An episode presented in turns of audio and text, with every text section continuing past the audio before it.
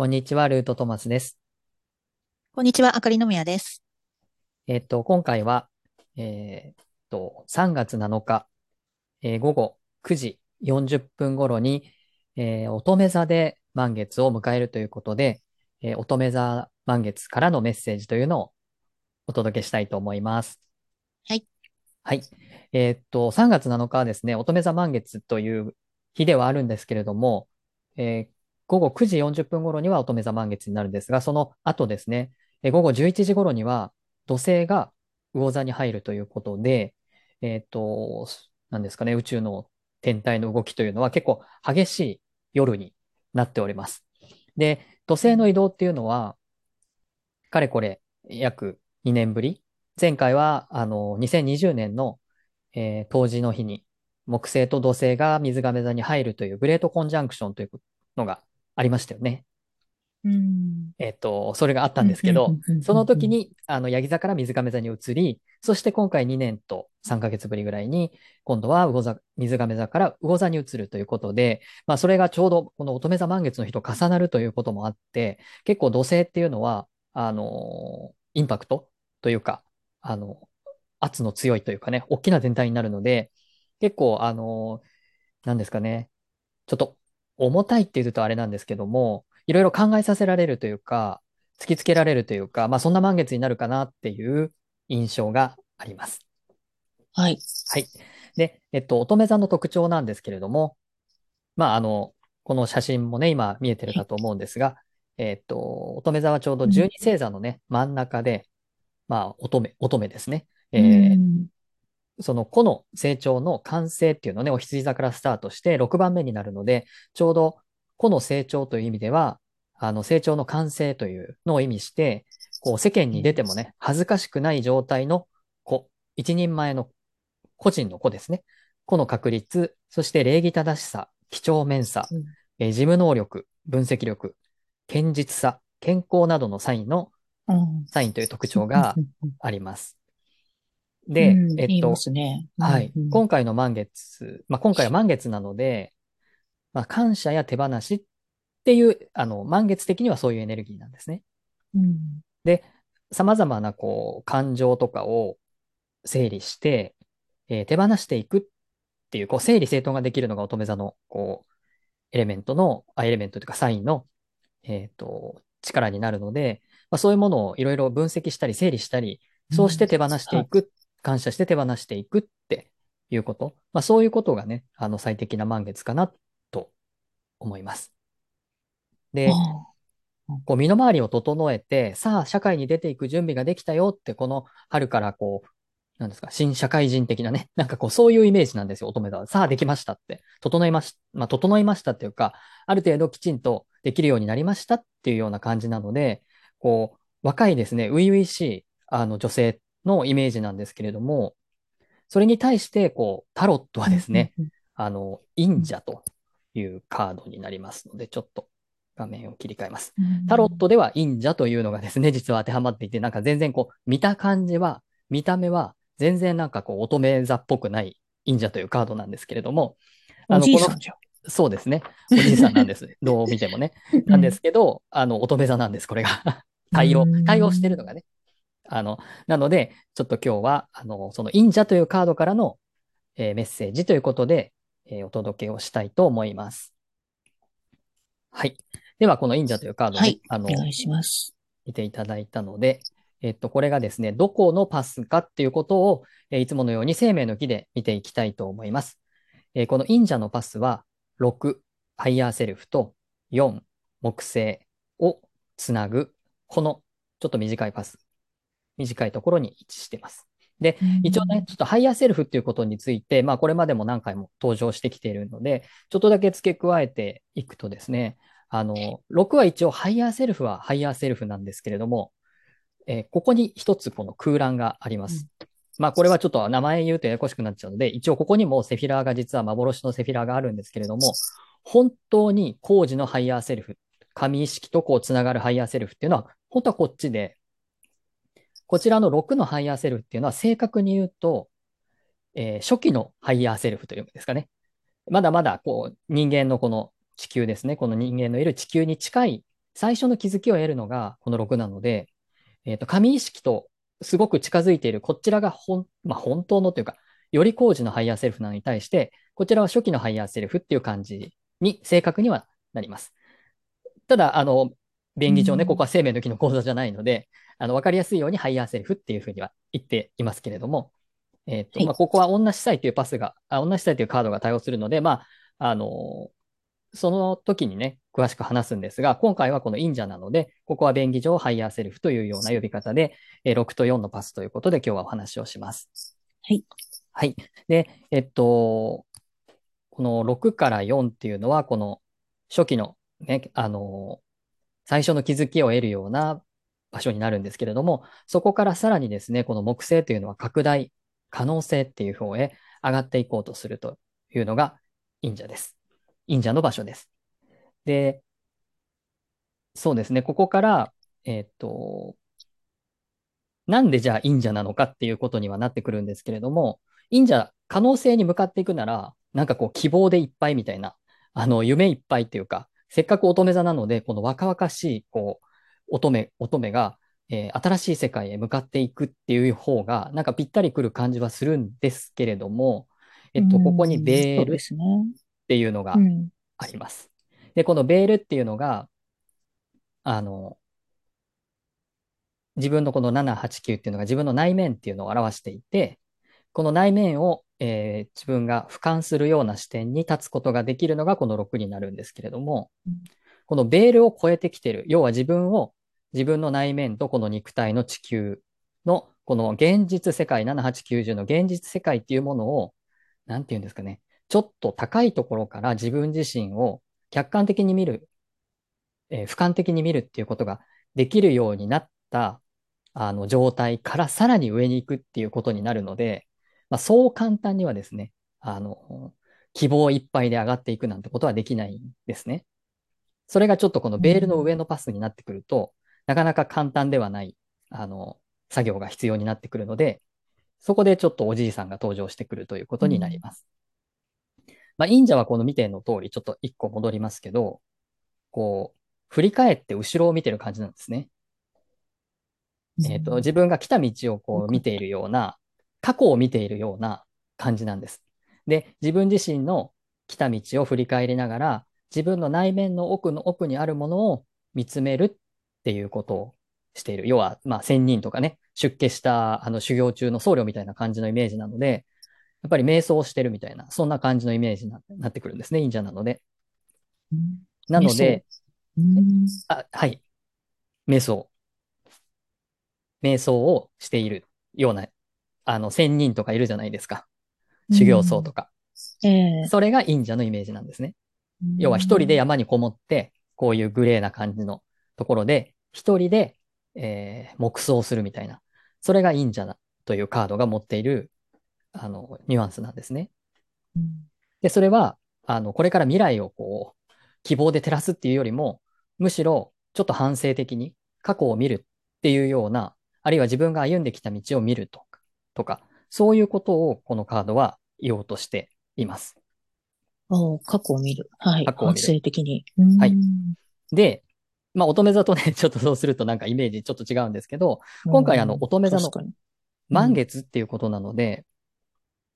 なので、満月のサイクルっていうのは、振り返り、感謝するっていうタイミングです。要は、あの、新月からね、魚座の新月が先月ありましたけども、そこから毎日毎日月が満ちていって、そうして満月になった時に、これまで自分に与えてくれた、要は満月になるまでこう丸々としていく過程っていうのは、いろんなものを与えてもらっていくということになるので、自分に与えてもらってきたもの、こんなにまん丸になりましたということでですね、感謝するというのが、この満月のタイミングには必要になります。なるほど。はい。はい、で、感謝するためには、これまでのサイクルとか、要は、一日一日こう、光が増えていくわけなんですけど、そういうふうに、えー、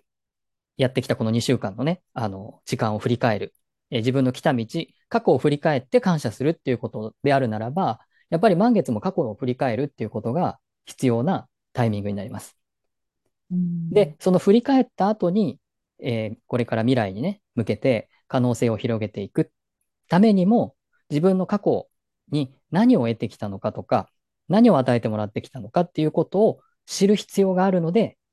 一旦過去を見ましょうっていうのが、まあ、今回の満月ともぴったりくるかなっていうことになります。し、この忍者も自分の来た道を振り返りながら、自分の英知というのは一体どういうふうにして成り立ち、そしてこれは一体どういうものであって、そしてこれがどういうふうに未来に役立てていけるかっていうことを過去の中から可能性を探しましょうっていうことになります。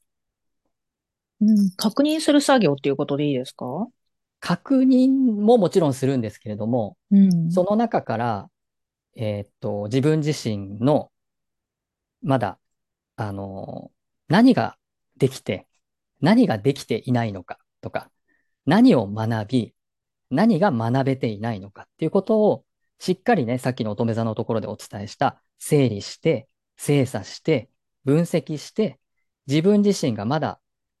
えー、やってないこととかですね、できていないこと、それを可能性としてしっかり探るっていうことになります。忍者なので、確認作業みたいな、ちょっとそういう浅い感じじゃなくて、もっともっと深く、深くって感じなんですよ。ああ、なるほど、はい、確認。確認とかだけだと、えー、もう少しベールの下の作業みたいになってくるんですけど、その中から確認はもちろんするんですけど、そこから何が、要は木星の方に向かって可能性としてやっていけるかっていうことになるということと、ちょっと付け足すと、この4番のセフィラに関しては木星というふうに言ったんですが、実はここは慈悲とか愛、まあ、この肉体的な愛じゃなくて、さらに深い、えー、神の方へ近づいていく愛っていう意味があるんですね。うん、で、木星、あ、満月は、この後欠けていくわけなんですけれども、8日以降ね。月は欠けていくんですけど、それは自分の身を削っていくっていう意味になるので、周りにそれを分け与えていくっていう意味になるんですね。ということは、満月から、えー、先へ進んでいくっていうことは、えー、周りの人たちにこの自分自身の学んできたこと、得てきたこと、それを慈悲として愛として、要はお釈迦様がね、あの、悟った後に人々に伝えていくような形でやったように、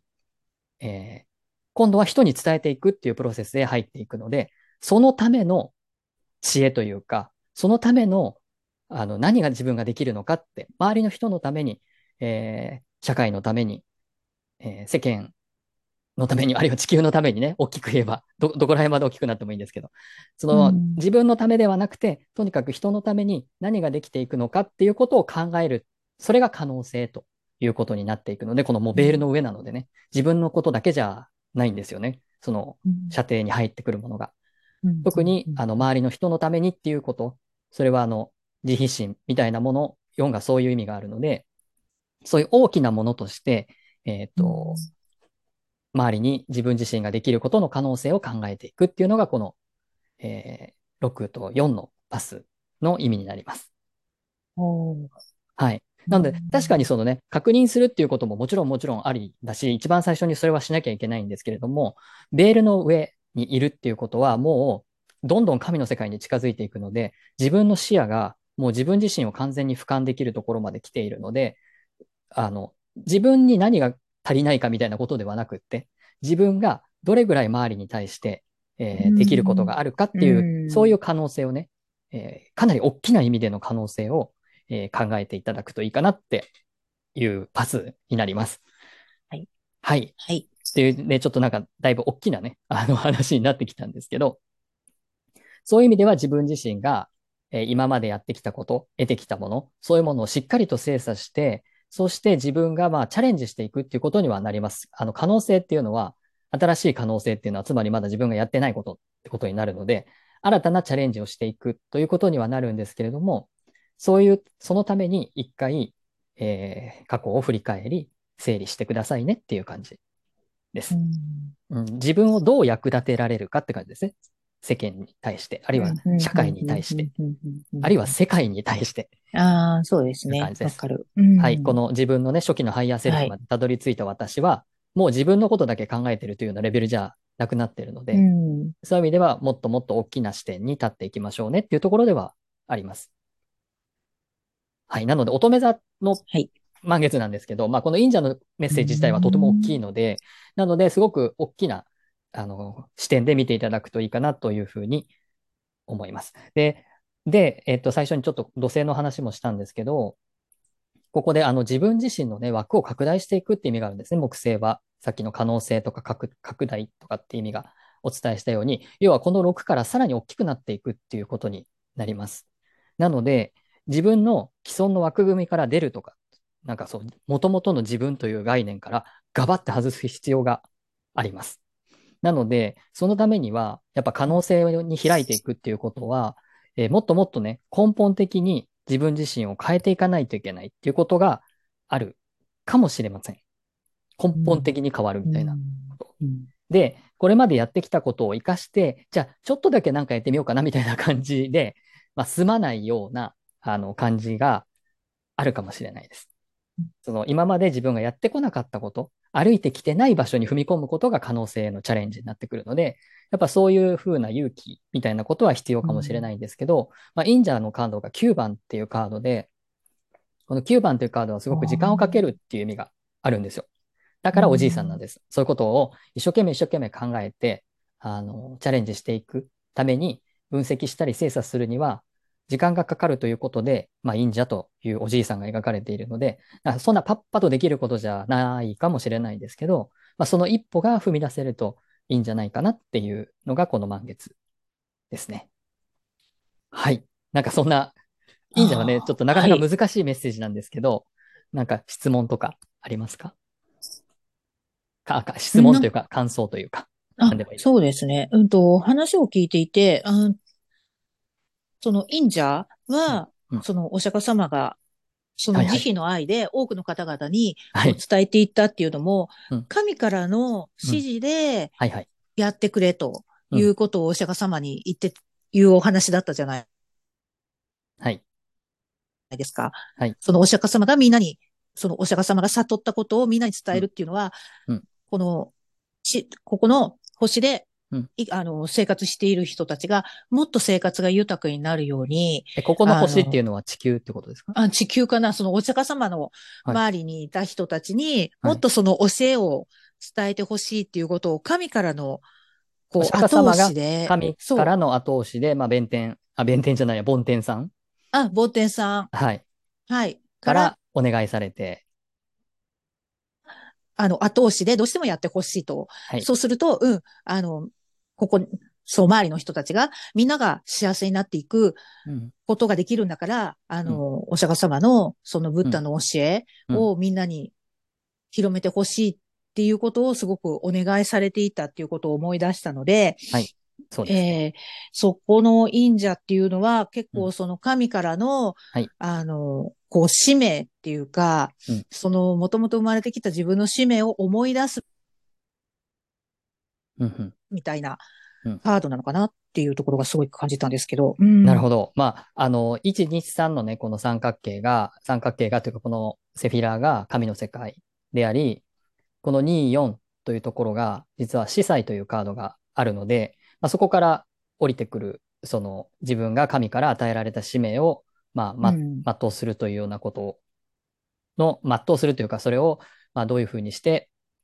この地上で活かしていくのかっていうようなことを考えるパスが、まあ、ここにありまして、これはあの、お牛座なので、以前、お牛座満月の時にあの、お話ししたことがあります。で、えっと、そこに、えー、降りてくる、この4番のセフィラーっていうのは、そういう、この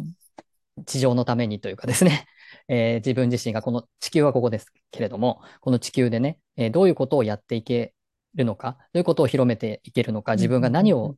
できるのかっていうことについて、その自分自身が悟っ、まあ、悟ったっていうのは、ここはまだ、そのお釈迦様が悟ったレベルより全然低いんですけど、あの、自分自身がある程度覚醒をしたときに、じゃあ自分自身が何をできるのかっていうこと、まあ、神の使命っていう意味では116っていうことにはなるんですけど、そういうことを、えー、可能性として自分が考える、そのために自分がやってきたことを振り返るっていうようなこと、まだかなり壮大な話ですけど、ちょっと例が壮大すぎるかもしれないんですけど、皆さんそれぞれ自分自身のね、そういう使命とか、あるいは、そしてやってきたこととかを振り返りながら、あの、大きな視点で考えていただくといいかなっていうふうに思います。はい。はい。そうですね。はい。はい、ありがとうございます。はい。じゃあ、はい。あの、メッセージをですね、えっ、ー、と、ちょっと、もう少し先に進めていくと、今回ちょっと土星がね、やはり同じ日に、あの、魚座に入るっていうことで、えっ、ー、と、さっきもこう自分がね、やってきたことがないような、要は自分自身の作ってきた枠っていうもの自体を壊さないといけないっていうふうに、かもしれない。その人にもよりますけども、かもしれないっていうことをお伝えしたのも、この土星の影響がやっぱり強いんじゃないかっていうことが予想されるからです。で、えっと、体験としてはね、過去に向き合った時に、ちょっとこの、これに向き合うのはきついなとかですね、辛いなとか見たくないなっていうようなものも、えー、見ることになるような感覚を受けるかもしれませんが、実はそこから逃げてはいけないっていうのが土星のメッセージなんですね。うん、なので、えー、なので、土星の存在っていうのはちょっと外せない満月かなと思うので、この過去に向き合うという時に土星が関与してくる可能性があるのですけれども、そのプレッシャーですね、その土星の圧から未来の可能性に向かっていくためには、やはり手放すべきものは手放しながら、軽くなりながら上に向かっていくっていうことですね。そういうことをあの考えていただくといいのかなっていうふうに思います。満月自体は感謝と手放しということになるので、余計なものを手放すことによって開く可能性みたいな、そんなことを、えー、じっくり時間をかけて、えー、見つめていただく。そういう自分との向き合い方が必要ですよというのが、あの、この乙女座満月の忍者からのメッセージというふうに、えー、感じましたので、それをお伝えしました。で、もう一つだけね、あの、えー、先生術のその惑星に関して、3月はあの前回もね、少し話したかもしれないですけど、えー、冥王星がね、あの、水亀座に入るという前の満月なんです。直前の満月になります。で、えっ、ー、と、なので、もう手放した方がいいというものがですね、かなりクローズアップされやすいです。3月の間は。なので、えー、今回は乙女座ということでね、この整理整頓、分析、えー、そういう手を動かしながらですね、頭の回転をこう早くしながら、あのー、整えていくっていうことができる、そういう乙女座のサインでの満月なので、もう事前準備をですね、粛々としながら、しっかりと自分の内面に向き合って、このランタンでね、あの、忍者のランタンで探すような形で、えっ、ー、と、自分にとっての可能性というものをじっくりと探すっていうこと。それが結構ハードな、ハードな分析だったとしても、ぜひトライしてみましょうということですね。お釈迦様もだいぶ渋りましたけども、結局はやりましょうと 引き受けたように、それはやっぱり自分の過去とかね、いろんなものを振り返りながら、そして神様の言葉を、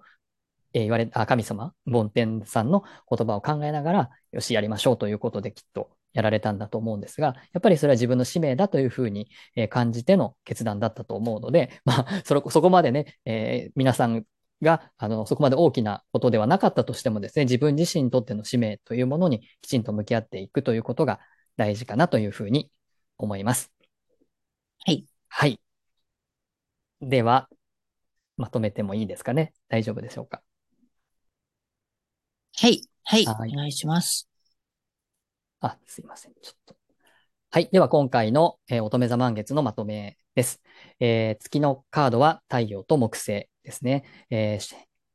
えー、初期のハイヤーセルフと、えー、可能性や拡大という木星を結ぶというラインになります。で、満月は感謝と手放し。えー、そのためには、えー、過去に目を向けて、まだ見ぬ可能性を、